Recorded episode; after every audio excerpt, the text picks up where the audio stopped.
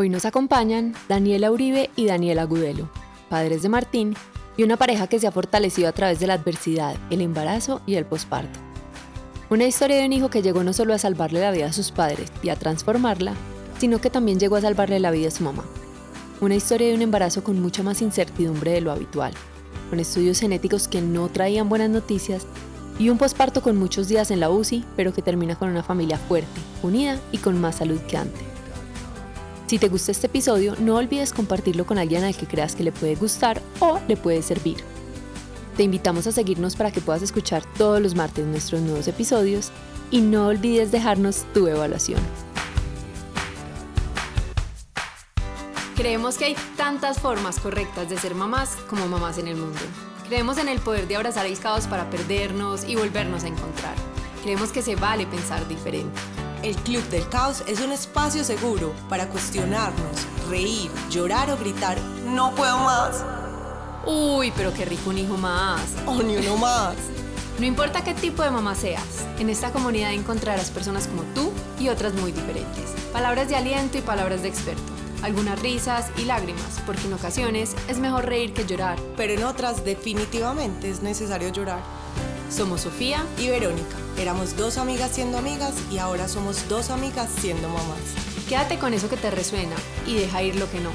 Bienvenidas al Club del Caos. Bienvenidas y bienvenidos una vez más al Club del Caos. Estamos felices de que nos acompañen en un capítulo más de este podcast. En el episodio de hoy tenemos una pareja de esposos hermosa, Daniela Uribe y Daniela Gudelo son muy cercanos a mí, Sofi pues también los conoce, y los quisimos invitar porque siempre habíamos querido tener una pareja, como tener los dos puntos de vista de una historia. Y la historia de Dani y de Agu es particularmente retadora y está llena de momentos mágicos, de muchos milagros y también de muchos retos. Entonces hoy los queríamos invitar a que nos acompañaran. ¿Cómo están? Hola, muy bien, gracias. muy bien, Vero, Sofi, ¿cómo están? Felices de tenerlos acá. Me imagino que le vamos a dar la palabra a Daniel para empezar de cero con, con la historia de ustedes y de cómo llegamos a Martín. Eh, nosotros estuvimos en pandemia encerrados eh, los tres mesecitos en, en, la finca donde los suegros, pues en el retiro. Y una vez terminada la pandemia decidimos, eh, pues en común acuerdo, dejar las pastillas, dejar de planificar para buscar un bebé porque supuestamente eso se demoraba. Entonces que esto era un plan a largo plazo, entonces empecemos a dar las pastillas, vamos a ir donde el médico a ver qué nos dice, bla, bla. Pues sí que en el primer mes, inmediatamente, Daniela quedó en embarazo. Quedó en embarazo, nos cogió por sorpresa, aunque teníamos un poquitico el chip ya cambiado porque el hecho de dejar las pastillas pues ya induce a que vamos a buscar un bebé. ¿Qué vamos a hacer? ¿Qué esto qué es? ¿Esto cómo se come? ¿Esto cómo se hace? No tenemos ni idea de ser papá, no tenemos ni idea de nada. ¿A quién le contamos? ¿A quién no? Fuimos donde el médico, nos confirmó la noticia, nos fuimos para donde los papás de Daniela, le contamos, eh, emoción total. Solo le, contaron a la, a la, familia de Dani. Y a mis papás, solamente a los papás. A, los papás, ok. Solo papás. ¿Cuánto tenían en ese momento? Eh, ¿qué? ¿Cinco semanas? Sí hicimos pues el examen de, fuimos a medicina fetal, donde Capeto le hicieron el examen de sangre, positivo, bueno, entonces es un hecho, vengan en, creo que al mes 2 hacen la ecografía donde le ponen el corazoncito, eh, nos pusieron los latidos del bebé, miren su bebé, ta, ta, ta, nosotros pues, felices, matados, llegamos a la ecografía de los, no sé, son más o menos nueve semanas, diez semanas, Mm, cuando entramos, bueno, la ecografía, un momentico, no le escuchamos los latidos al bebé, vamos a revisar qué pasa, otra vez eh, Capeto intentó, pues Capeto es el, ginecólogo, intentó escucharlo, no escuchaba y nos dijo, lastimosamente creo que el bebé no está vivo. Pues realmente desde el primer día él dijo que no veía el corazón y yo ya acá en la relación yo soy un poquito más negativa, Daniel es muy positivo y enfocándose siempre que todo va a salir adelante y que todo va a salir bien. Yo pues inmediatamente él dijo que no le veía el corazón, ya pues sabía para lo que iba. Em, no conocía tanto como la estadística, entonces no sabía que era tan común. Em, pero yo lo, que, lo primero que sentí fue un sentimiento de culpa, como que hice, me moví más, eh, hice algún ejercicio que no se podía, eh, o sea, un sentimiento como si yo hubiera tenido algo que ver como con, con la situación. Finalmente al otro día nos lo confirmaron y bueno, arrancamos un proceso de sanación juntos. Increíblemente, cuando yo conté, yo no fui cerrada con el tema, yo lo comuniqué porque pues cuando me di cuenta que era tan normal, quería que todo el mundo supiera que era normal, sobre todo la gente cercana a mí que estaba de pronto en el mismo plan y empieza todo el mundo a decirme, ah, yo también, yo perdí uno, ah, yo perdí dos, ah, yo perdí el segundo, a, a salir un tema de conversación como si fuera súper normal y en el previo de todo nuestro ansiedad y todo eso no había nadie que nos pues que nos hablara del tema y nos dijera que era tan normal pues nadie lo cuenta y realmente en todos los espacios que yo puedo estar y por eso estoy acá también es porque yo creo que las cosas que uno vive, eso es muy personal porque no todo el mundo eh, pues es tan abierto con sus temas, pero realmente a mí pues sí me gusta contarlo en los espacios que estoy porque pues yo siento que eso puede ayudar a alguien más a que sepa que, que, es, que es normal y que le ha pasado a mucha gente y que no por eso ni es culpa tuya, ni, ni hiciste nada malo para que eso pasara, simplemente, bueno, en este caso ahorita van a ver que tal vez, que tal vez sí, pero eh, continúa. Ya. bueno, ese proceso, eh, cerramos el ciclo, lo entendimos, yo soy un poquitico más racional, yo toda mi vida he sido un poco más enfocada en que las cosas pasan porque tienen que pasar y el corazón mío es emocionalmente bien, pues vivo intensamente, pero sí entiendo que cuando las cosas no pasan por algo, simplemente no tenían que suceder y punto final. O sea, no me pongo a echarle cabeza a, o quedarme pateando el mismo tema. El médico nos dijo, tienen que esperar de dos a tres meses para empezar a buscar un nuevo bebé. Bueno. Entonces empezaron a buscar. Empezamos Después a de buscar. Los tres meses. Empezamos a buscar a los tres meses y al mes siguiente volví que en embarazo. Eh, esta celebración fue diferente a la primera. Fue eh, un semiabrazo, no fue la emoción que vimos en el primero. Eh, los nervios se apoderaron. Eh, dijimos con calma, no le vamos a contar absolutamente a nadie, no sabemos qué va a pasar. Y arrancamos el proceso paso a paso. Nadie sabía, arrancamos eh, pues como los seguimientos. Fuimos el primer mes, el segundo. Todo iba bien hasta el segundo mes Ahí nadie sabía. No, nadie sabía. Se lo vimos total, o sea, lado pues como que experiencia A, experiencia B. El primero, salir a contarle a los papás, todo este, a nadie, absolutamente a nadie. Entonces ya esta segunda experiencia fue, nada, nosotros vamos a vivirlo despacio y cuando el doctor nos autorice, cuando nos ya pasemos el tiempo que habíamos vivido antes, podemos a contarlo. ¿Cómo era lo pregunto porque yo me hubiera muerto de la ansiedad, o sea, yo lo, lo decía de un poquito de chiste, pero Vero sabe que es verdad, ya a mí que me amarren a una cama porque yo no me voy a volver a mover, yo no voy a respirar por la culpa, que no pase nada, que no pase nada. ¿Cómo, ¿Cómo afrontaron eso? O no sé, pues me pueden decir, no, Sofi, nosotros decidimos que, que, que pase lo que tenga que pasar, o, o si había un alto contenido de... Cuidado. Sí. Pues sí, la verdad yo los ejercicios decía, no, yo eso no lo puedo hacer, o sea, yo seguía, yo sí tenía una culpa del primero. Yo dije, de pronto yo pude haber hecho algo diferente y el cuidado fue extremo y extremo era que pues no leímos el manual y yo no hacía nada de lo que no se podía hacer, pues ni una pecadita, nada, o sea, todo pues finalmente los primeros, el primer mes súper bien y el segundo mes yo empecé a vomitar, la maluquera y todo, yo, yo en el primero no alcancé a, a sentir nada de eso, entonces se volvía como un poquito más tangible a medida que avanzábamos.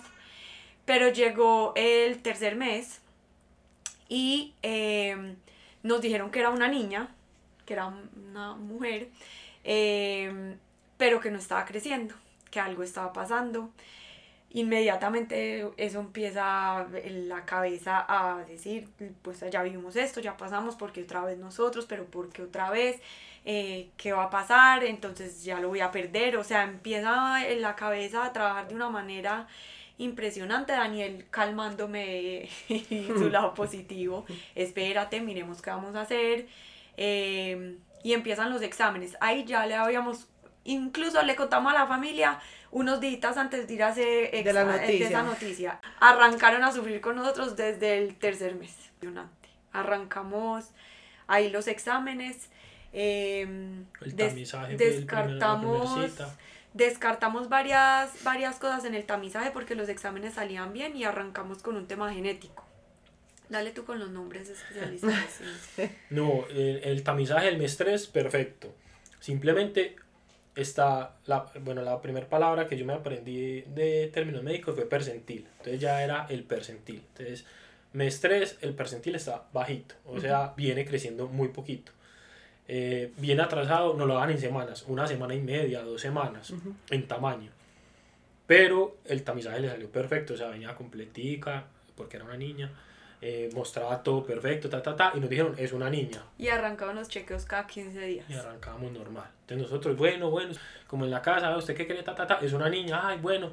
Eh, todo el mundo muy contento, bueno. Fuimos a los 15 días a la cita y el doctor estaba mirando y decía, yo tengo una duda, yo tengo una duda, yo tengo una duda. Mandó a llamar a otro doctor, a José Vélez, otro ginecólogo que también lo queremos mucho y es un bacán y pues nosotros nos volvimos como el caso de medicina fetal, entonces eran todos los médicos enfocados en la situación de nosotros. Y el ellos empezaron a secretear y yo decía, güey, puta, otra vez vamos a pasar por lo mismo. Pero yo no decía nada porque yo, Daniela lloraba y yo era el fuerte, pero yo miraba la pantalla, y yo les veía a ellos hablando. Y... Daniela estaba llorando. Yo ahí mismo los oía a ellos y yo dije, otra vez, acá pasó algo. Es que es uno acostado en la camilla y ellos son ahí y miraba y volvía ahí. Decía, o sea, algo estaba pasando. Algo, o sea. algo estaban viendo y no nos hablaban en términos médicos. Entonces yo era así, escuchando, mirando, cuando nos dijeron, bueno, José ve un niño. José ve un niño. Y yo me mantengo en que es una niña. Eh, es demasiado difícil porque el bebé no está creciendo, entonces no se ve bien todo su cuerpo. Eh, queremos remitir un, un examen porque esta duda abre miles de posibilidades médicas. No, niños. Y entonces tenemos que pues, empezar a decir, bueno, ¿qué está pasando? Si él ve un niño, yo una niña, no, hay algo que no nos está cuadrando. Eh, vamos a descartar una hiperplasia suprarrenal congénita, me acuerdo clarito de la palabra. Daniela se graduó, se graduó este man de medicina. ¿Qué es eso? en lenguaje... No, es un tema de una, pues yo no sé porque de pronto nos escucha alguien pues demasiado te a decir. Les pedimos perdón a los médicos. Sí, pero por encima era, era una enfermedad que le da a las mujeres, si era mujer, era muy delicada y que necesita un tratamiento a largo plazo y que genera ciertas características físicas un poquitico diferentes, de hombre, más masculinizado. Entonces, pues eso requiere un montón de estudios. Bueno, si era niña, si era niño era otra cosa. Entonces, dijeron, no, este tema aquí nos genera una dualidad, nosotros tenemos que hacer un examen y el examen es un examen genético profundo porque ya habíamos pasado el tamizaje, ya habíamos descartado síndromes y otras cosas, pero vamos a hacer una investigación más a fondo para poder concluir muchas. Amniocentesis. Una amniocentesis. Ah, Véala, también se graduó. Le sacan el líquido amniótico de la barriga de la mamá con una jeringa, mandan eso a un estudio y estudian todo el ADN del bebé porque eh, ese líquido amniótico son los orines del bebé. El examen no duele mucho o yo no sé si yo estaba, pues, si estaba ya yo en shock, que hagan lo que haya que hacer, pero es una aguja grande y te chuzan el estómago y van hasta adentro pues a, sacarte el líquido para poder hacer el examen directamente del bebé y no pues con tu, con tu sangre. Eh, hicimos la amniocentesis, este examen no lo cubre em, el seguro. El seguro. Eh, eso pues es un examen caro, pero pues salimos y pasamos mil tarjetas y dijimos, bueno, vamos para adelante con el examen. Arrancamos y salían como por tandas los resultados. Eh, nuevamente váyanse para la casa y esperemos resultados y vengan en 15 días, seguir haciendo el seguimiento a ver el pues cuánto se está retrasando, ¿cierto? Porque ya íbamos en varias semanas de retraso de crecimiento. Sí, ya estamos muy descuadrados. Y eran tres entregas de resultados. La primera te confirmaba el sexo. La segunda, eh, no sé cuántas enfermedades, como veintipico síndrome Down y un montón de síndromes. La tercera entrega se demoraba 45 días, o sea, un mes y medio. Y esa te eh, cogía, no sé cuántos, el examen cogía como ciento y pico de enfermedades, creo. Eso como que marcaba absolutamente todo, pues, una cosa genética muy tesa. Pero eran 45 días que tú día a día te levantabas y estabas esperando meterte a internet, pues pucha, ya llegó el resultado, no ha llegado.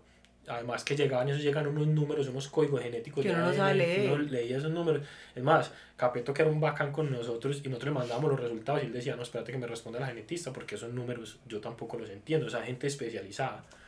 Entonces el primero nos fue súper bien porque eso llegó como a los tres días y nos dijo, es un niño. Entonces Es Martín. ya nos cambió el chip, ya es Martín. Eh, nos salió el primero, Martín. Bueno, esperando todo el proceso era la incertidumbre. Después sale un resultado en el, en el proceso que nos dice que había algo, pero no sabían qué, porque estaba sin estudiar. Entonces, esperen que nazca. Ese fue otro de los eh, momentos de shock. Y pues, como que bueno, esperemos que puede ser que le falte un dedito, una oreja o que sea algo pues con la hiperplasia, pero esperemos. No, esa, ahí- reunión con la genetista. La genetista en Europa, nosotros con los resultados en la mano, es una mm, es muy difícil comunicarse con la persona que te lee el resultado, entonces vos hablas con la secretaria, no, está en tal parte, no, está en tal parte, Capeto tratándonos de ayudar y llamaba y ella estaba en otro horario, entonces tampoco era muy fácil. Nosotros decíamos, bueno, ¿y, este resultado qué? ¿Qué ¿Qué significa? significa? necesitamos una explicación. Logramos por allá una cita, porque eso es en Bogotá, entonces virtual, nosotros entramos al frente del computador, ta, ta, ta, la señora empieza a hacerte miles de preguntas. Usted tiene, su mamá tiene algo genético, su, alguien en su familia tiene alguna Unas malformación. preguntas muy personales, muy... Uy, sí. muy- Además que como era... Y uno está esperando el resultado, no tiene Sí. el resultado. Ella ya lo tenía, pero, Pero no, le no. arrojó nada. No Entonces le- ella no sabía, ella empezó como a indagar como, ve, esto es hereditario, esto como viene de alguna parte. Era como... Todo era inconcluso. Sí. Me lo imagino literal como uno en Doctor House. Como ese man haciendo un tolerito como, no, Sí, No. sí, Yo les Sí, eso. sí, sí. no. Esos check que, que hacían, pues porque exacto, yo creo que uno automáticamente empieza a check y ustedes hacían check de De no- esto lo superamos, exacto, Sí. como esto, listo, chuleado, sigue el... total. Íbamos ya en el día a día. Hasta que en la semana 25, 26, más o menos, bueno, por ahí, em, yo ya estaba con tres médicos. Me veían ya los tres médicos cada dos días y el sábado me hacían monitoreo. Pues yo de 25, 26 semanas, pues la barriga que tenía era de, pues, De unos 25 frijoles. no. De un cólico. Ah, y, Pues ajá. unos frijoles, yo no, nada. Y ahí yo me iba y me sentaba en monitoreo y pues todas me miraban con una cara como de, ¿qué te pasa? Y yo, No me No pregunten. me pregunten porque ya serán, entran con unas barrigas así, yo pues con mi, con mi frijolito. Dani, todos Eh, los médicos de medicina fetal. Nos, Sí. nos veían, sí, teníamos tres De cabecera, de cabecera. ajá. Jorge, Jorge, José y Capeto. Y André, que era la que nos ayudaba, ya también contó. Bueno, eh, fui donde José ese día, Capeto estaba de viaje y me dijo, no, no le está entrando suficiente alimentación, tiene flujo negativo. Es decir, no está pasando por el, El alimento. Acá sin cosas tan técnicas, no le está pasando tanto el alimento, eh, te tengo que dejar hospitalizada, hacer seguimiento y creo que nos va a tocar sacar el bebé. Martín pesaba 700 gramos. 700 gramos.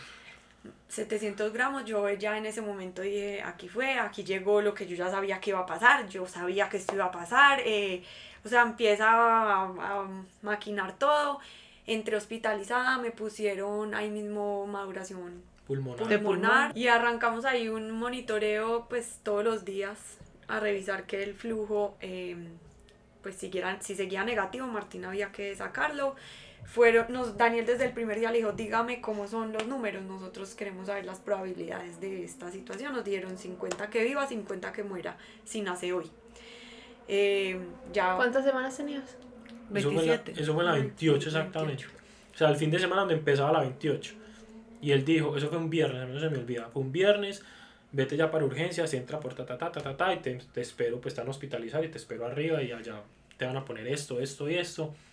Y como medicina fetal, le sábado y domingo, pues médicos, está el que esté de turno, te van a hacer ir, te llevan en silla de ruedas, te hacen una ecografía y eso se llama un Doppler, que este examen, el Doppler, sí esté mostrando que haya flujo, o sea, que le esté pasando, porque si a Martín no era que no le pasaba, o sea, a él le pasaba alternado, como cha, cha, como una manguera De que tiraba muy a poquito. Este examen le pareció que era que antes pasaba y se le devolvía, o sea, él nunca le entraba alimento.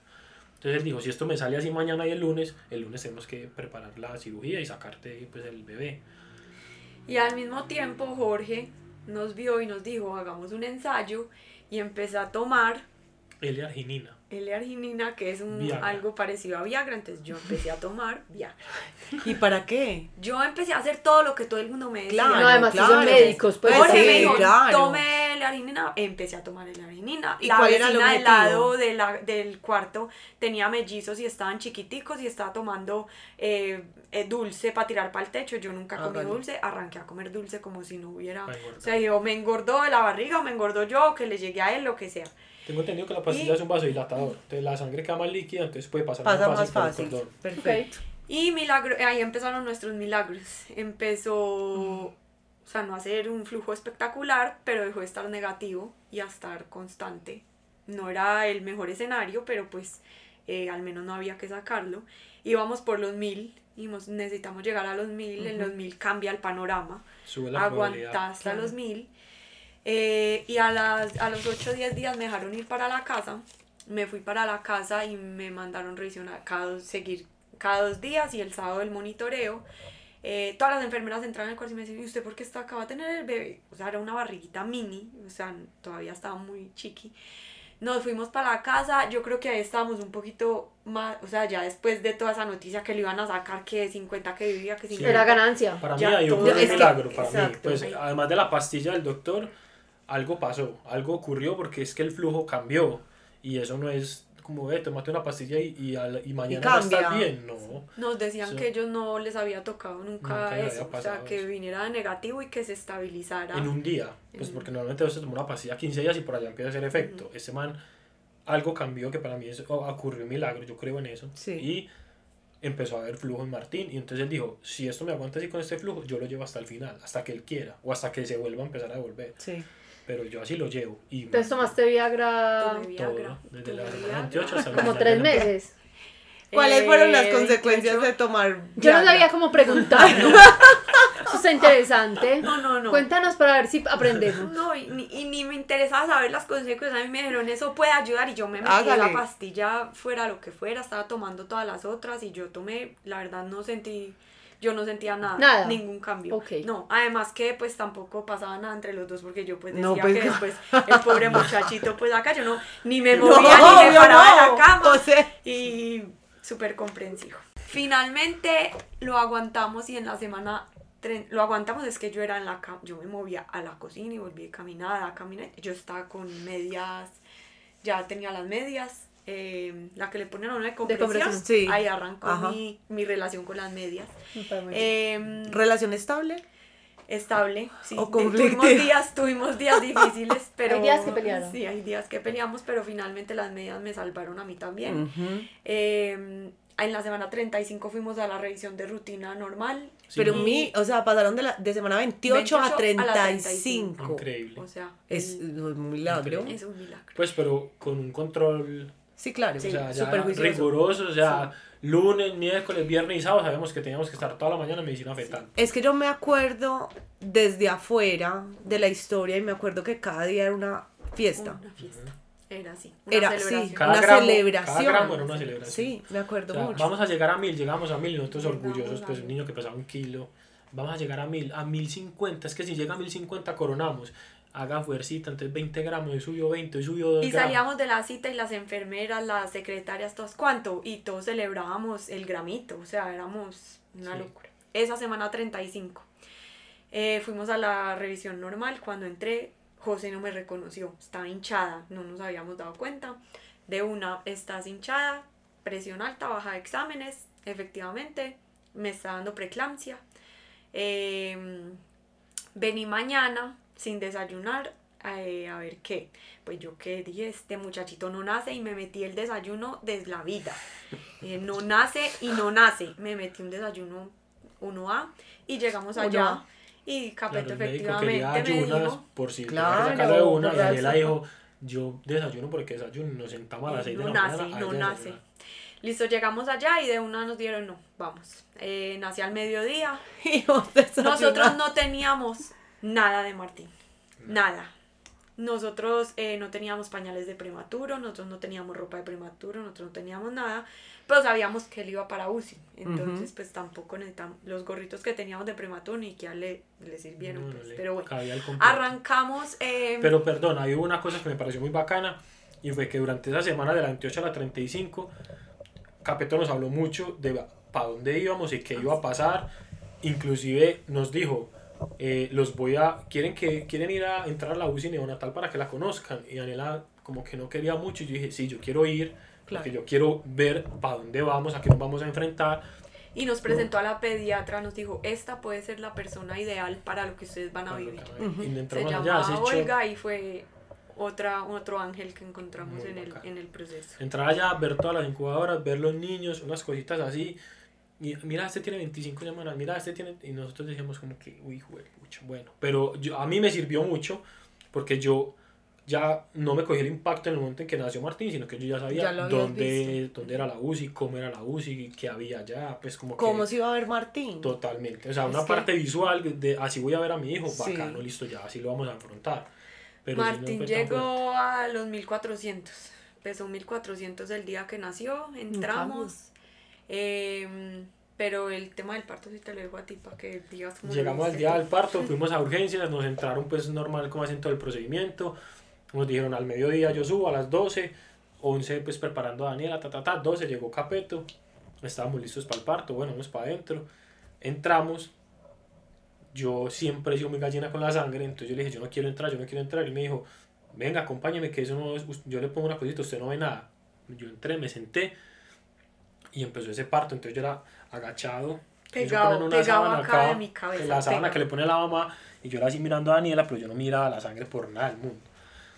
Entonces yo era ya agachado cuando de un momento a otro, eso es otra cosa que me pareció muy impresionante, o yo no sé si era Daniela o qué, pero la mujer se mueve mucho, o sea, temblaba, el, man empieza... Pero tenías frío. Primero yo era temblando de los nervios y después estaba eso como pegado, no sé qué era, entonces yo era en esa camilla moviéndome Te movía, para claro. lado y, este pegado aquí de mi cabeza, porque yo cabezazo. Capeto como que movía porque la placenta Daniela se pegó y como que movía para despegar, entonces Daniela se movía así en esa camilla y yo, pues pucha, ¿qué es esto? Yo no voy a aguantar, yo no voy a aguantar. Hasta que un momento hizo así, ¡para! Y el anestesiólogo estaba sentado detrás de mí y me pegó en la espalda y me dijo, oiga, están haciendo su hijo. Y yo, sí, doctor, eso estoy viendo. es que, pero mírelo, mírelo. Yo, no, es que yo no soy capaz con la sangre. Mírelo. Y yo miré y precisamente me tocó el momento en que salía así todo bañado. Pero algo cambió, pues un chip como que listo, no, nació, uy, qué bacano, yo vi eso, y yo bueno, yo le dije, nació, pero como ya sabíamos que Martín venía pues pequeño y que iba para ahora todo, eso no es como que se lo pone en la mamá, nada, se man cortó y de una se lo llevaron para la esquina del salón, y Daniela me dijo, vete para allá, vete para allá, entonces yo tenía el celular en la mano porque la orden del genetista era, mira que si venga completo, porque podía venir incompleto, le podía faltar cualquier partecita del cuerpo eh, o venía con algo diferente. Entonces él me dijo, graba todo lo que puedas con el celular, me manda los videos para quemar, pues para ver si de pronto concluimos que definitivamente lo que pasó era porque le faltaba un bracito, una manito, un dedito, bueno, podía Entonces el escenario era así, yo acostaba moviéndome en una, en una carretera destapada. Y Daniel corría de un lado a otro, tiene las manos, tiene los, pies, tiene los dedos, tiene las orejas, iba y volvía y él con el celular así, una música de fondo en inglés súper super chévere como tratando de amenizar y por el lado se necesita ayuda adicional en sala de partos, urgente, toda la ayuda disponible y suena la alarma. Ay, Daniela, Entonces yo era ahí acostada, Daniel venía y me daba las noticias de, de Martín y yo no oía a Martín en nada y tampoco lo había visto. Y yo no oía nada, o sea, él no hacía ni un ruido, ni absolutamente nada. No, nada. Yo ya me habían dicho que no necesariamente todos lloran al principio, pero yo no oía nada. Y Daniel iba y volvía y volvía y ya empecé a oír eh, intubar y intubar y no sé qué. ¿Qué pasó algo? Martín nació, entonces yo me enfoqué mucho en el video, en grabar y todo. Y yo iba y le decía, está completo, tiene diez de los 10 deditos de las manos, tiene los 10 deditos de los pies. Pues yo le decía como, viene bien. Check, los check de los que estábamos hablando. Y de un momento a otro me dijeron, papá, hacia un ladito. Y hmm. yo dije, ¿qué pasó? Entonces me dijeron, vamos a aplicarle un sulfatante, no sé qué, a los pulmones. Martín no está respirando. Y entonces yo como que, ay, marica. Y entonces la, la ayudante de Capeto me abrazaba. Yo le decía, pero todo está bien. Y ella me decía, sí, está bien. Cuando yo ya empecé a escuchar, vengan refuerzos, venga la pediatra de neonatos, venga tatatazo, empezó a llenar un montón de gente a la sala y era que Martín no estaba respirando y había que intubarlo urgente porque se iba a morir, porque no, no, era, no, era, no arrancaba. le, le, ponían la mascarita y le pegaban y lo movían para todas las partes y él no era un ente así, un, pues un, muñequito, un trapito. De un momento a otro, entonces yo iba y Daniela me decía, ¿está bien? Y yo, sí, está súper bien, está excelente, o sea, no está pasando nada, porque yo, pues, ella ya, y yo para ir a contarle las malas noticias, yo le decía, no, estamos muy bien, no, está súper bien, súper bonito, todo. El man morado entonces llegaron un montón de pediatras y una le metió, un, pues lo intubó, y le metió el medicamento y Martín como que hizo... Y apenas hizo eso, todo el mundo empezó a marcar pues como números, eh, datos de yo no sé qué, yo no sé qué, ta, ta, ta, ta, ta, ta. Y cogieron la incubadora, la cerraron y se la llevaron como al lado de Daniela. Le dijeron, aquí va su hijo, yo no sé qué, eh, pero va derecho para la UCI. Nosotros ya sabemos que iba para allá, pero no así tan a la carrera, pues como tan inmediato y Martín va intubado para la UCI y lo único que le dicen a uno es, papá, venga con nosotros para que usted sepa dónde va a quedar su hijo. Entonces yo le dije a Daniela, eh, bueno, chao, yo voy, voy, para la UCI ahorita nos vemos, pues, nos encontramos en cualquier parte. Niños, y es que, no, que uno en un parto normal, con un, des, pues sí, como que se desarrolla normal, no sabe qué hacer. Uno es como, ¿y acá qué sigue? Perdón, ¿qué hacemos? ahora en una situación de esta. Total. Yo salí detrás de la, de la incubadora. Daniel pues, salió y yo, pues yo agradezco, o sea, infinitamente a Capeto porque él era enfocado en mí, o sea, yo sentía que él era, tú también vas a estar bien porque yo también estaba súper angustiada, además que eh, yo veía que eso uno alcanza a ver en la lámpara arriba, se refleja.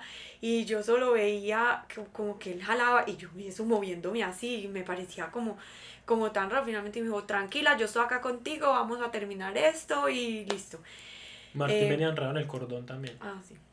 Además de... Bueno, finalmente terminamos, eh, yo salgo a recuperación, Daniel eh, ya les contará, él se fue para UCI, pero yo salí y finalmente ya el proceso como de, de esa primera parte y vi a Martín un segundo. O sea, yo no, no tuve contacto con él, yo vi una cosita muy chiquitica muy chiquitica para que se hagan pues como la imagen era la palma de la mano y un tricín y un tricín más de, la mano. O sea era una cosa diminuta. Em, y ya de ahí Daniel entró a UCI que Yo me fui para UCI con 250 enfermeras porque obviamente la sala estaba llena y todo el mundo salió detrás con la incubadora. Yo llegué con el celular yo como que mm, me quedé pasmado, yo seguía grabando. Entonces de una conectaron pues a Martín, entonces ya de una me coge la enfermera jefe y la pediatra de turno me dice, hola papá, ¿cómo estás? Mira, entonces esta es la UCI, aquí estamos y aquí no se puede, por favor guarda el celular, no puedes grabar el celular, tú no puedes tener reloj, tú no, quítate la cadena, el niño no se puede tocar, el niño está en una situación muy complicada, vamos a ver si lo logramos llevar. Eh, eh, no te puedo, yo le decía, pero él va a estar bien, él va a vivir, y me decía, yo no te puedo argumentar eso, vamos a hacerle una serie de exámenes, lo más importante es que él quede respirando, vamos a dejarlo intubado eh, algunos días, de ahí vamos a pasar a un CPAP, que es otra máquina de, de respiración un poquitico más suave que, el, que la intubada, y vamos a ver cómo va reaccionando el oxígeno, esto es un proceso largo, no crean que esto es inmediato, eh, y me entregó un manual, eran por ahí veintipico de reglas de UCI, que en UCI no se puede hacer nada, eso parecía el ejército, además que te regañan y te vigilan, cada que entras a la UCI te vigilan que estés cumpliendo con el reglamento. Yo después lo entendí, al principio me fue muy duro, que yo decía, pero pues si esta vieja no se da cuenta que yo tengo un hijo intubado, que estoy viviendo apenas esto y me va a salir con un montón de reglas, que a mí que me importa si tengo una cadena, que si tengo, pues que si tengo un reloj, yo quiero estar que mi hijo esté bien. Pero después entendí que era un tema sanitario, infecciones. Para y que, tu hijo esté bien. Exactamente. Eh, un, poquitico, un poquitico fuerte, pues la manera de expresarse, de decirlo, es como un shock, porque yo quiero que me abracen, pero no te van a abrazar, sino que te van a dar es duro. Entonces, bueno, yo lo asumí, le tomé, yo le dije, le puedo tomar unas fotos para que la mamá lo conozca, que la mamá no lo ha visto. Ah, sí, tómele dos fotos, tan, tan. Y ya de ahí me fui para donde Daniela. Le dije, está perfecto, todo está súper bien, el niño va a estar muy bien. Vamos con todo. Está intubado, pero pues es un desmonte del oxígeno paulatino. Bueno, yo como que trataba de no venderle la idea de lo que a mí me había pasado, porque pues me lo disfrazó. Yo me disfrazó toda la... Yo angustiado y ella angustiada y pues no... y yo no podía entrar a verlo ese día, me tocaba esperar un día más para entrar a verlo. ¿Cuánto tiempo pasó tú sola en la habitación y que Agu llegara? Eh, no. Ella estuvo en recuperación un tiempo y sí, 20 minutos, no fue, no fue tanto porque él entró y a mí me le dio las normas y le dijeron salga para ejecutarlas. Entonces ya él volvió, estuvimos ahí juntos y nos pasaron al cuarto eh, y ahí empezó el segundo proceso de la leche. El niño necesita la leche. Mi cuerpo, o sea, tenía sí, 35 semanas, pero Martín estaba reatrasado, entonces yo digo que el cuerpo todavía no sabía qué tenía que hacer. el niño necesita la leche. Papá, hay que empezar a estriparle. Daniel arranca a estriparme para que saliera una gotita, no salía nada. Dos días estripándome, el niño la necesita. Y, o sea, estripándome. El la enfermería no es como, pues, no está como preparado para eso. les tocó el turno en el piso 3, entonces les tocó las maternas. Claro. Aunque ellas sí han vivido, pero no son especialistas. Entonces, Yo siento que son tantas mamás y tanta cosa que no son especialistas en el tema de lactancia, como que no, tiene que salir y necesitar la leche. Y van a haber mamás que les va a salir la leche chorreando y espectacular.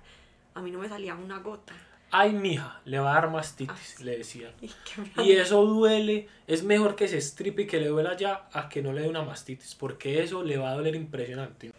Entonces ese fue el primer paso, el segundo fue entrar a UCI, yo entré, em, pues apenas me quitaron la sonda y todo, entré y empecé a ver, sí, es como en las películas, la, las incubadoras ahí filaditas y Martín estaba ahí en todo el frente de la, pues como el puesto de enfermería, los ponían como en orden de los que necesitaban más prioridad, Martín estaba.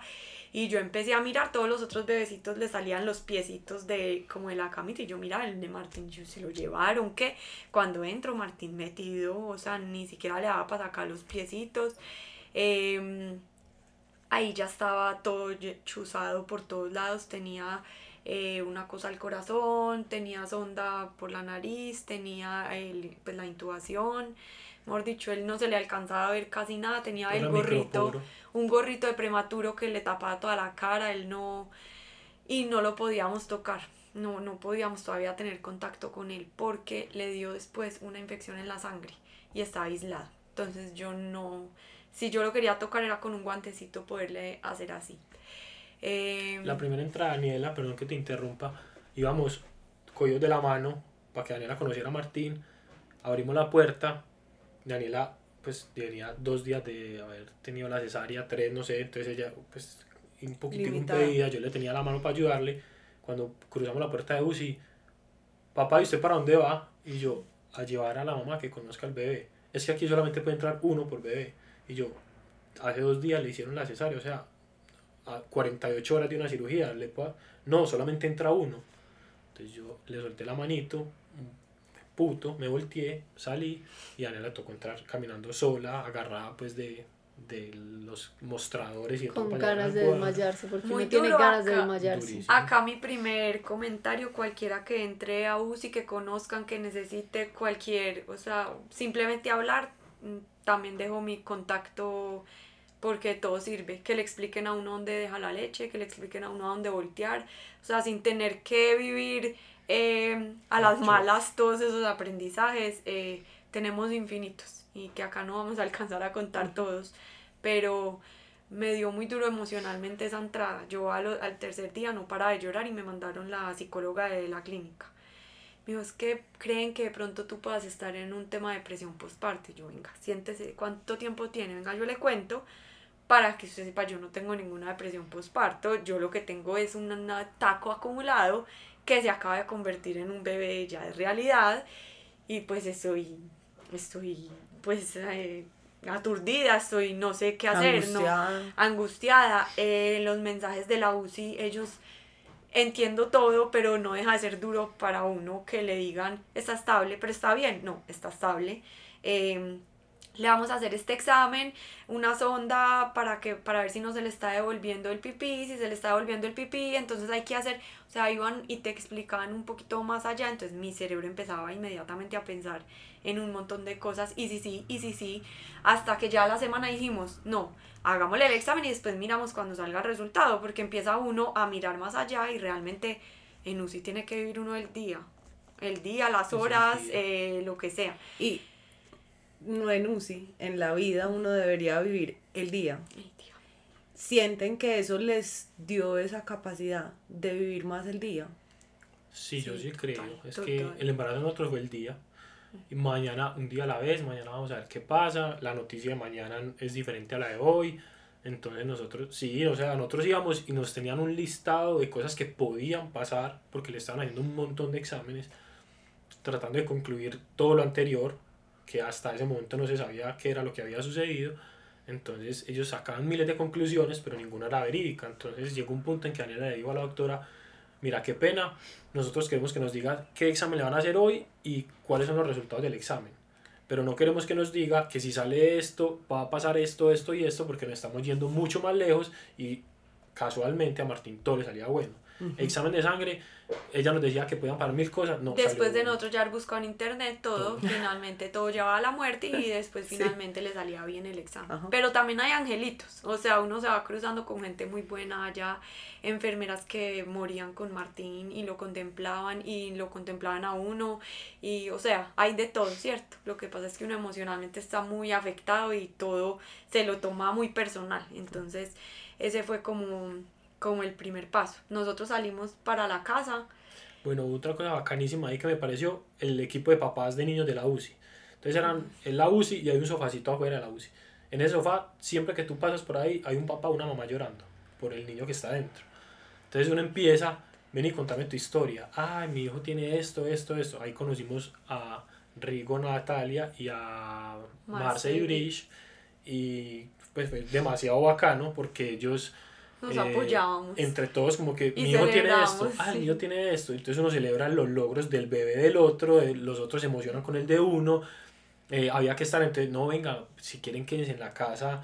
Eh, y pues si se quedan para que tengan más cerquita el acceso, porque había unos que vivían más lejos, entonces se quedan en el acceso, más cerquita el acceso a la clínica, vayan a almorzar, vamos a almorzar, reunámonos. Entonces fue un grupito como de seis. Y uno entraba y miraba a los tres bebés, o sea, ya no era solo el de uno, no miraba que estuvieran bien los signos, o sea, ya uno, sabía leer todas las pantallas.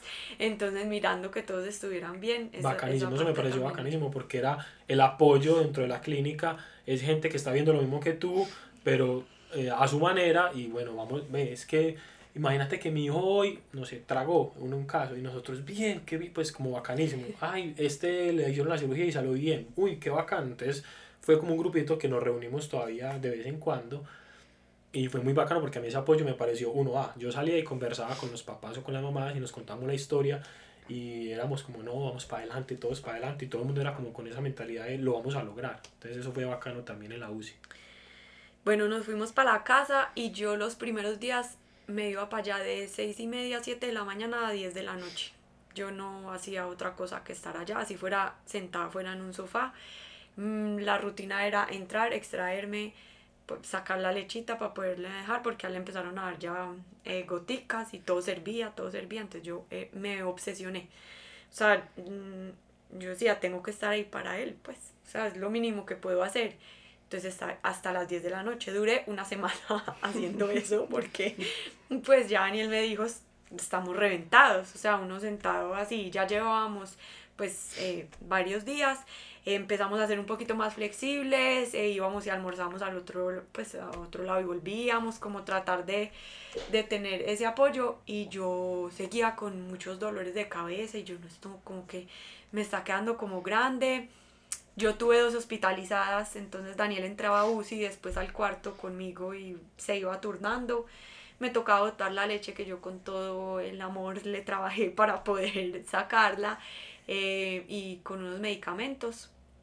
Em, y Martín empezó para adelante, empezó a mejorar, eh, empezó a crecer, eh, le desmontaron la, la intubada, empezó con el oxígeno solamente. Eh, y lo empezamos a cangurear. Ese momento de la cangureada de sentir el... De sentir, empezó Daniel. Ah, Daniel tiene unos sobrinos mellizos, pues tenemos unos, unos mellizos. Y Daniel ya les había cambiado los pañales, les había hecho. Entonces Daniel pues entró allá a la UCI, yo lo baño, yo lo organizo, yo le pongo el pañal y yo solo lo miraba y decía, con esa pinguita y él cómo es capaz de hacer todo eso. Y él se aventuró y hágale yo más nerviosita y yo decía, bueno, afortunadamente lo tengo a él que haga eso. Em, pero la canguría fue espectacular y Martín empezó a avanzar. salieron los exámenes eh, positivos, todo para adelante.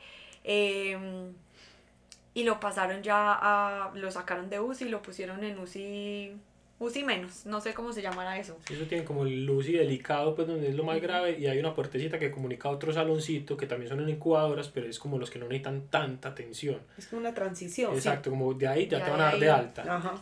Mm, uno se va de allá cuando pesa 2000. Martín estaba. Ah, gigante. Sí. sí. Martín arrancó en 1200 y empezó y arrancó y arrancó. Muchas gracias. 1800 y nos dijeron, papá, se van mañana. Ahí sí ya empezamos los dos a decir qué vamos a hacer en la casa. Porque nosotros ahí teníamos el aparático que medía la oxigenación, eh, que veía que él nos estuviera desaturando, que estuviera respirando bien. Bueno, toda la mezcla. Pues sí, empaquen que nos fuimos. Eh, nos fuimos para la casa eh, Canguro 24-7. O sea, 24 horas Martín tenía que estar cargado. Y pegado. Y pegado. Y las canguras eran mínimo de 3 horas. O sea, no es como, ay, media horita, mira, rotalo. Nada, 3 horas mínimo. Se fueron mis papás a vivir con nosotros a la casa de ese, ese mes. Eh, alcanzamos a salir 8 días a la casa. Llegamos el 30 de noviembre. Y el, y el 8 de diciembre. El 7 de diciembre. El 7, día de velitas. 3 de la mañana Daniel está en el turno de cangureado de él y empieza Martín a los gritos, un llanto inconfundible. espero, que no lo, espero que no, lo tengan que vivir, pero se identifica. Yo me estaba extrayendo y Daniel entró al cuarto y me dijo, voy con Martín para, para la clínica. Tiene una bolita eh, acá en la, como en la ingle. Se le veía. Sí, o sea, 3 eh, de la mañana y él estaba dormidito y un momento empezó a los gritos, pero a los gritos impresionante. Y yo lo miraba y yo no veía nada, nada. Entonces yo dije, yo voy a empelotar a este man. O sea, yo le voy a quitar toda la ropa a ver qué le está pasando. Cuando yo le quité el pañal, yo vi que tenía una bolita como abajito del ombligo a la derecha. Y yo le puse el dedito y ese man gritó y yo dije, ese man tiene algo. Entonces de una entré al cuarto y le dije, no, pues yo me voy ya con Martín para la clínica, yo lo voy a llevar porque yo siento, pues yo le doy una bolita y él tiene algo. No, le dijo, espérame, yo me voy contigo. Entonces llegamos allá, 4 de la mañana, las enfermeras prendiendo velitas allá afuera de la clínica, pues éramos los únicos en la clínica. ¿Cuánto tenía Martín? Un, Cuatro un, mes. un mes. exacto. Un, mes. larguito. Es que salió rápido de mes, UCI, pues. Pero no pesaba todavía los, Ni dos mil. Y llegamos allá y entonces eh, había un pediatra pues, de turno que lo recibía uno y dijo, ah, sí, Martín eh, tiene una hernia. Tenemos que llamar al cirujano para que eh, tengo entendido, es una hernia inguinal, entonces como que se le sale una partecita del intestino por aquí abajo y eso hay que reducirlo, entrarla y ya después operar. Entonces salió... Pero no sabíamos que había que operar. Pensábamos que se reducía y no se Daniel entró con él y le dijeron, al niño hay que sangrarlo, pues hay que hacer un examen de sangre. Y dijo, esperen, yo llamo al papá porque yo creo que yo no soy capaz. Entonces cambiamos. Cuando yo veo que sale un médico de un cuartico por allá, como acomodándose la camisa sin camisa, pues como el man como acostado y dijo, no, pero que son estas horas, como que 4 de la mañana, mi turno empieza a las 7, pero como haciéndole chistes pues como a las enfermeras, pero yo estaba ahí con él, y dijo, cógele las manitos al bebé. Yo se las cogí, él cogió con los dos dedos pulgares y le hizo presión en la bola. Martín metió un grito y el man como que hizo, ¡Tra! y dijo, listo, y Martín se calmó. Entonces ya nos eh, íbamos para la casa. Tú dijiste, listo. ya, ya, redujimos la hernia, ya quedó listo, ya. Yo dije, nos fuimos para la casa. Pues esperemos el alta. Cuando el doctor, listo, ya quedó controlado. Ah, bueno, doctor, muchas gracias. Entonces, ¿qué hay que hacer? No. Entonces, ustedes pasan de nuevo a UCI y el niño hay que operarlo, pero hay que esperar 48 horas que se desinflame. Porque yo no puedo operar así inflamado. Entonces, más o menos de 2 a 3 días, el niño por el peso vuelve a entrar a UCI de neonatos y vuelven a empezar todo el proceso, a esperar a programar cirugía y, y, ya una vez cirugía, pues la recuperación y ya. O sea, por ahora hay que operar. Todo ese día en urgencias. Ese, esa operación fue, fue súper dura. La entrada del, pues no se demoró eh, dos días más. Estuvimos otra vez una semana larga allá en UCI. Eh, la entrada a la operación entra en una camita y el doctor dice, lo voy a cuidar mucho. Daniel todo lindo le decía, Martín, te vas a ir a dormir muy rico, vas a descansar. Y yo, ay, todas las lágrimas a los gritos, Martín, por favor, tienes que ser fuerte. Yo solamente era pensando cosas negativas. Yo, o sea, aunque había hecho ya mi proceso con todo, yo está muy chiquito, ¿cómo le van a hacer una anestesia a este niño? Eh, obviamente ya nos habían dicho los riesgos, toda la cosa. Y Daniel calmándome a mí y al mismo tiempo diciéndole cosas bonitas a Martín. Entró, le fue muy bien en la cirugía, estuvo dos días más en UCI y nos volvimos a ir para la casa. Y yo empecé con unos dolores de cabeza, empecé no, seguía. Y me fui para donde un internista y me dijo, no me gusta mucho, ándate a hacer una resonancia. Me fui, me hice una resonancia eh, de cerebro y al otro día estábamos eh, a las 7 de la mañana en turno de canguro y todos en la sala cuando me llaman de CIME y me dicen, eh, Daniela, ándate ya por favor para una clínica que estás con trombos en el cerebro. Pausa. Martín llevaba ocho días en la casa. Ocho días en la casa se había vuelto a ir para la clínica y llevaba tres días en la casa. Tres días, más o menos. El 17 de diciembre llegamos a la casa y el 20, llamaron de seis meses que Daniela tenía trombo en el cerebro. Vuelvo y entro hospitalizada, entonces Daniel ya tenía a Martín en la casa con mis papás y yo otra vez hospitalizada, ahí me empezaron a anticoagular y me empezaron a hacer unos exámenes. Y uno de los momentos más duros que viví fue ahí cuando eh, nos leyeron los resultados y me dijeron que tenía una enfermedad autoinmune eh, que generaba trombos en el cuerpo y que el bebé no había, el primer bebé, la pérdida había sido por la enfermedad y que todo lo de Martín también estaba pues asociado a esa enfermedad. No entendían Martín cómo había nacido, eh, pues como con esa autoinmune. Y yo salí de allá debatida. O sea, yo Lo que pasa es que aquí yo también quiero hacer énfasis y es la forma como se comunican las cosas y qué tipo de información le damos o nos da o, qué tipo de información recibimos de las personas. Esa cita, casualmente fue con un doctor, que no voy a decir el nombre, estuvimos en, en la cita pues donde le leyeron los resultados y él fue un poquito frío. A, a mí me gusta que sean así, pero no tanto. Pues que no me lo maquille, pero tampoco me lo tire tan, tan, pues, tan violento. Le dijo a Daniela, ah, mira, estos son los resultados, ya sabemos qué tenemos Tú tienes un síndrome. Antifosfolípido. Que es tu cuerpo genera unos trombos. Se la, puede que lo tuvieras desde hace tiempo si se desarrolló con los embarazos o con, pues, no, apenas despertó la enfermedad y se generan unos trombos en arterias, venas, eh, cavidades venosas, en cualquier parte. A ti te dio uno en el cerebro en este caso. Entonces, eh, tu enfermedad, te voy a decir una cosa, la pérdida anterior fue por tu enfermedad. Que Martín, pues que tu bebé no estuviera creciendo fue por tu enfermedad. Y usted agradezca que tiene a su esposa viva porque ella debería estar muerta y su bebé nunca debería haber nacido. Entonces, claro, eso, pues yo como que quedé en, en pausa y yo como que mira a Daniela y a mi Daniela empezó a llorar. Obviamente ya asimiló que la enfermedad ella la había desarrollado, pues como, ah, yo quiero desarrollar esta enfermedad y yo entonces yo fui el culpable de esta, de esta primera pérdida, yo fui el culpable de, lo que el sufrimiento de Martín y yo estoy vida de milagro, pues yo tengo una enfermedad, entonces fue como un shock. Yo le decía, pues en ese momento, cuando yo la empecé a ver tan desesperada, yo le decía, pero tranquila, o sea, mira que pudo haber sido de eso y mira que fue todo lo contrario. O sea, Martín está vivo, está con nosotros, tú estás viva, estamos bien, no tiene ningún derrame cerebral porque era lo, lo que le pudo haber dado nos paramos de la cita y nos fuimos. Eso fue un 28 de diciembre. Entonces nos fuimos. ¿Qué diciembre? Y ella me miraba y lloraba y lloraba y yo le decía, pero tranquila, o sea, piensa que pasaron todas las cosas buenas y no pasó lo malo, o sea, estamos bien. Sí, pero yo quiero, déjame, yo me descargo, yo quiero, yo le decía, bueno, dale, pero pues no entiendo, no entiendo por qué lloras y deberías estar agradeciendo por las cosas buenas que pasaron. Eso fue un poquitico diferentes perspectivas pues, de ver las cosas, pero lo entendimos así. Al otro día ya Daniela lo asimiló, se calmó eh, y ya, él lo único que nos dijo es, ustedes van a tomar estas pastillas o se van a inyectar, creo que en ese momento eran inyecciones, se van a inyectar y con eso a 10 a 15 días no va a pasar nada. Vuelven en enero y en enero ya hacemos pues les explicamos cómo es el tratamiento, pero váyanse tranquilos que una vez ustedes empiezan a aplicar esto, su enfermedad va a estar controlada. Esa, esa... ¿Ustedes es tú y Martín? No, No, yo, yo anticoagulada.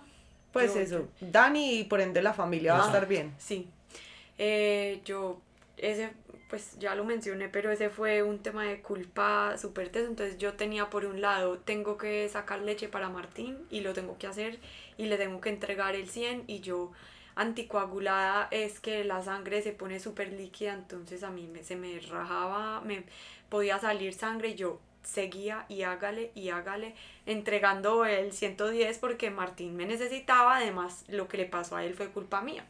Entonces ese proceso me demoré tiempo asimilando que pues yo tampoco es que dijera, quiero que me salga esta enfermedad y, y bueno, después de un tiempo ya lo miro y digo, me viniste a salvar, pues realmente tú eres un milagro y viniste a salvar a tu mamá. Eh, y lo tomo así, pues el, el, bebé anterior también nos ayudó a prepararnos para, para esto. Eh, pero esa parte me pareció dura, pues cómo afrontarla y cómo entender que es que no es culpa mía y que yo estaba entregando y haciendo lo mejor que yo podía para, para Martín. Dani, ¿qué te sirvió para ese proceso de sanación? O sea, finalmente cómo transformas esa culpa en, en aprendizaje. Mira, yo te voy a decir que me pasaba, que yo me metía a redes sociales y yo veía todo tan perfecto.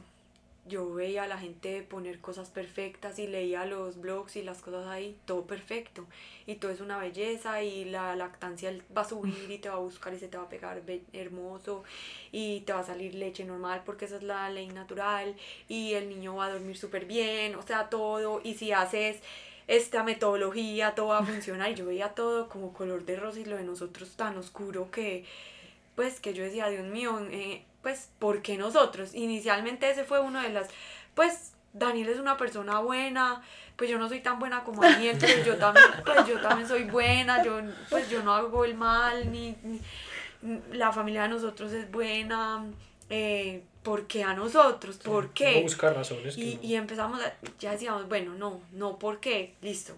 ¿Qué había que aprender de esto? Y tratábamos de buscar como, como que listo, al principio somos tan estrictos y tan cuadriculados, liberémonos un poquito y dejemos que fluya, después vivamos el momento y después volvían, porque es que fueron varios retos los que nos iban apareciendo y volvíamos y decíamos, bueno, miremos acá como, como que es.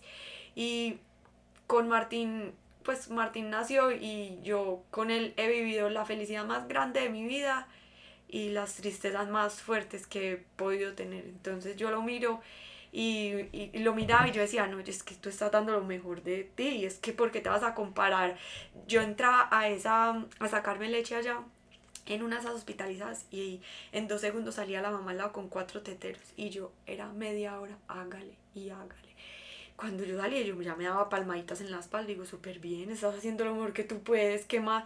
¿Qué más? Amarlo y hacer lo que más puedes, eso es, ¿qué más? Él, él te lo va a agradecer y él mira los resultados que está teniendo y mira los avances y obviamente nosotros salimos para la casa después de todo este proceso, otra operación que tuvo, después otra hernia y seguimos en este momento en revisiones y todo. Eh, nosotros hemos pasado por todo, neurólogo, corazón, riñones, terapias eh, sensoriales, físicas, eh, bueno, hemos tenido de todo y a él le han ido dando de alta de, de cada uno de esos procesos y lo celebramos como, mejor dicho, gol de Colombia del Mundial prácticamente, porque todo eso es una victoria súper grande. Y han habido, uno va avanzando y se devuelve unos pasitos y vamos avanzando y nos devolvemos otros. Y, y no, ha sido un camino pues duro, lleno de aprendizajes. Eh, yo lo que más agradezco es tener al lado una persona como Daniel. Si no lo alcanzan a oír acá detrás de este, de este podcast, pues es un hombre espectacular. Yo no sé qué hubiera hecho vivir eso sin él, porque uno para estas cosas necesita tener a alguien que le, que le dé la mano a uno. Y, y no solamente que esté ahí, sino emocionalmente que, que lo empuje, que lo empuje y... No. no, somos los dos. La verdad es que eso se vuelve un equipo. Son el mejor equipo. O sea, eso yo siempre he dicho, pues, las circunstancias pasan y uno se va aferrando a las personas y a los caminos que, con los que se hace más fuerte. Y sin duda, pues nosotros como pareja somos mucho más fuertes de cómo empezamos. Eh, Daniela también me ha apoyado demasiado. Ella ha sido una guerrera porque es que, escucha, lo que nos ha tocado pasar y ella para siempre, hay que hacer esto, yo lo hago, eh, esto duele, no me importa, yo lo hago. Entonces, o sea, es un, es un tema de, de pareja y de apoyo que, que, no soy yo, es un equipo. Y como equipo y como familia, y así que se construye una familia. Cuando el uno necesita la mano, se coge la manito, vamos fuerte para allá, el que más fuerza tenga jala, el otro viene detrás y todos vamos armando un camino. Yo pienso que eso es un tema familiar súper bacana. Y qué mejor inspiración que uno tener a Martín, que le han puesto Mm. miles, o le han puesto no, la vida le ha tocado superar miles de, de obstáculos y de circunstancias. Y ese niño, yo lo veo, una cosita así chiquitica, y es más valiente que cualquiera de nosotros. Y él siempre dice, ¿qué, problema viene este? Listo, lo saco, check. ¿Qué sigue? Esto, listo, lo saco, check. O sea, después de la cirugía de la primera hernia, a los dos meses volvimos a entrar a otra cirugía y otra vez Martín, su anestesia, su riesgo, todo, listo, vamos para cirugía de una. Él casualmente, después de cada cirugía y en la UCI, en la primera entrada, o sea, fueron tres entradas en, durante ese periodo, siempre dos días antes se quitaba el oxígeno, como, como que de una rabia se arrancaba la manguerita y las enfermeras no se daban cuenta y ya, ah, mira, está sin oxígeno, va súper bien. O sea, él mismo les dice, listo, ¿qué sigue? Yo me quito esto, yo me voy sin oxígeno para mi casa, yo ya estoy listo. Y se iba. Y en la última entrada, que fue también a mitad de año, la cuarta entrada a la UCI, ya fue por un tema respiratorio, una bronquiolitis que le dio a Martín, un mes y medio en la clínica, como 10 o 12 días en UCI, y ese man, cuando uno no ve camino, él se lo muestra apoyado, me imagino que en Dios o en la energía que, que él vaya a querer más adelante, pero, o sea, el niño para mí, para mí Martín es un regalo de Dios y es un milagro de vida, o sea, Dios nos lo puso como para guiarnos y enseñarnos de que hay personas que tienen una fortaleza y un valor que está para grandes cosas en la vida y resulta que nosotros ya mucho mayores que él, él acaba de cumplir un añito y él es el, el soporte, el apoyo, el que nos enseña, el que cada día con una sonrisa nos dice gracias y que ya con un abrazo, con tirarnos besitos, con una mirada nos dice eh, gracias por ustedes estar ahí y nosotros le decimos a él gracias por enseñarnos a vivir, porque la vida se trata de eso, de experiencias y él nos ha puesto miles de experiencias y todas las ha superado pues a favor de, de, de nosotros, de familia. Entonces yo creo que eso es un equipo, o sea, todo en la vida, yo siempre he dicho que uno es más fuerte solo cuando se trata de algo personal, pero en familia siempre va a ser totalmente más fácil llevar todas las circunstancias que la vida pues el universo le va poniendo a uno. Entonces para mí simplemente es apoyarse el uno al otro y basarse en una inspiración como lo es para nosotros Martín. Y ustedes siempre han sido una pareja espectacular, han sido un gran equipo incluso antes de casarse. Creo que las personas que tenemos el privilegio de conocerlos siempre lo hemos visto. Un gran equipo. ¿Cuánto tiene Muchas Martín gracias. ya? Un añito y un mes. Un año y un mes, sí. Ya estamos grandes. Sí, ya, ya se le están viendo avances súper importantes. Siempre con una sonrisa. El, la característica que lo definía a él, sonreír. Martín es impresionante, sonríe ante todo. Vienen a chuzarlo y él es con una sonrisa y todas las enfermeras son, no lo quiero tocar. Siempre con una sonrisa, a todos lo recibe con una sonrisa. Los hijos vienen a enseñarnos. Mucho. Realmente les queremos agradecer mucho. Sabemos que no es una historia fácil de contar. Creo que toca a muchas personas. Eso es muy lindo. Martín no solo vino a enseñarles a ustedes, sino que vino también a apoyar a muchas otras familias que pasen por situaciones similares. Totalmente, Sofi. Sabes que eh, por X o Y motivo yo dije que si Martín tenía vida, pues que si Martín nos acompañaba en este camino de la vida, yo quería ser un testimonio para las personas que fueran a vivir lo mismo. Yo jamás me imaginé en ese momento que íbamos a pasar por todo esto, pero si alguna persona o alguien las contacta o quiere hablar con ustedes, nosotros somos abiertos 100% a apoyar a la gente, además porque en la cuarta UCI eh, yo salía y me encontraba con gente conocida sentada en la banquita y los papás destrozados llorando, es que mi hija entró a UCI y yo me sentaba y les decía, miren, tranquilos, esta es mi cuarta entrada a UCI, mi hijo también está ahí adentro, yo ya he cuatro veces y les puedo asegurar que esos niños son los más fuertes del mundo. Y yo trataba de dar como un parte de tranquilidad que me hubiera gustado encontrarlo en el momento en que yo entré la primera, la segunda o la tercera, pero siempre en pro de algo positivo que yo no podía controlar porque yo no soy médico, porque yo no los puedo salvar, pero que yo daba la certeza de que los niños que están entrando a ese lugar van a ser demasiado fuertes y demasiado valientes y que uno como padre también tiene que poner un poquitico de, de fe, de esperanza y de pensamiento positivo. Yo sé que es demasiado duro, pero muchas veces el testimonio de alguien le puede cambiar a uno la vida y yo creo y quiero ser parte de eso si en algún momento alguien va a vivir algo similar o así sea lo más mínimo o que se quiera asemejar a, a, la, a la, vida de nosotros, a la historia, estamos con las puertas súper abiertas pues para y, apoyar. Y por último, que pues es el aprendizaje más grande que tengo, todo pasa. O sea, eh, uno vive eso, uno no ve el fin, uno no ve el final y dice que las últimas veces, no, que esté cinco días acá en la clínica y salimos al sexto.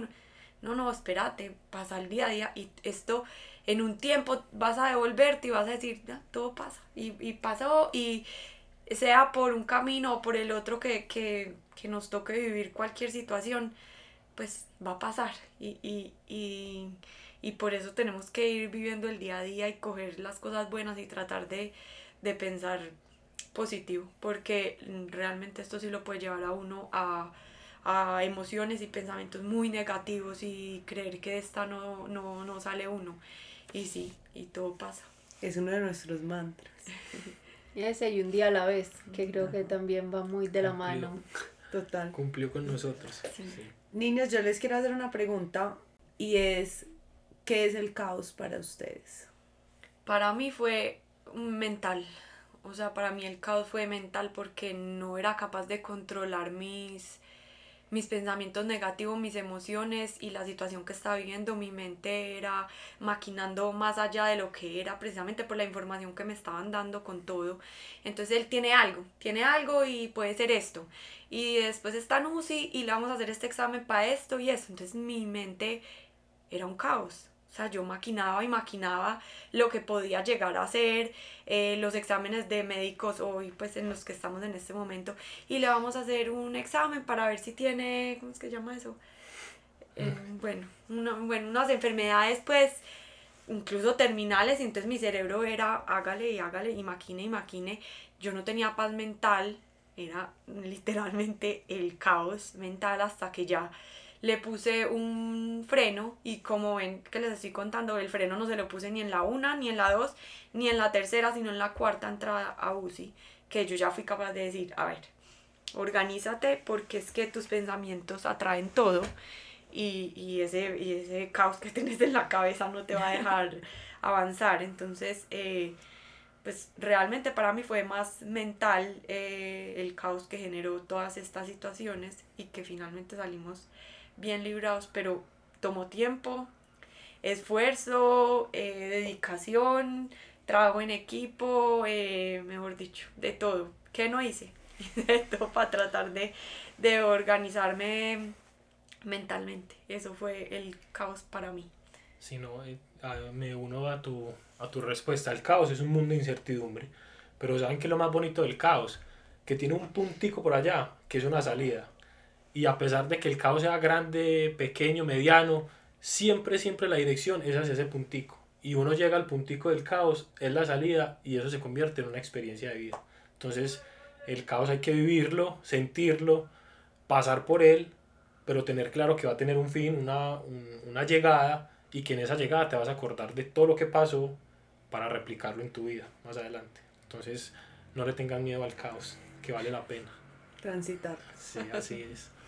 Lo que nos enseña. Así, es. Ay, gracias. Los amamos. Les queremos agradecer a ustedes, de verdad. Le queremos agradecer a todos los que nos están escuchando.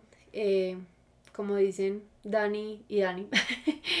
Eh, ahí están por si algún día necesitan algo. Yo creo que uno necesita apoyo en esas situaciones, eh, tener un amigo o alguien a quien llamar. Estas situaciones por lo general uno no tiene un amigo por el que pasó por esto, pero de ahí nace una amistad, por lo general, cuando uno logra encontrar a alguien que está pasando por lo mismo. Entonces les queremos agradecer mucho a los dos por estar acá, a todos los que nos escuchan. Recuerden seguirnos todos los martes eh, con los nuevos episodios y les dejaremos la información eh, de, a quienes pueden contactar en este caso. Muchas gracias a todos.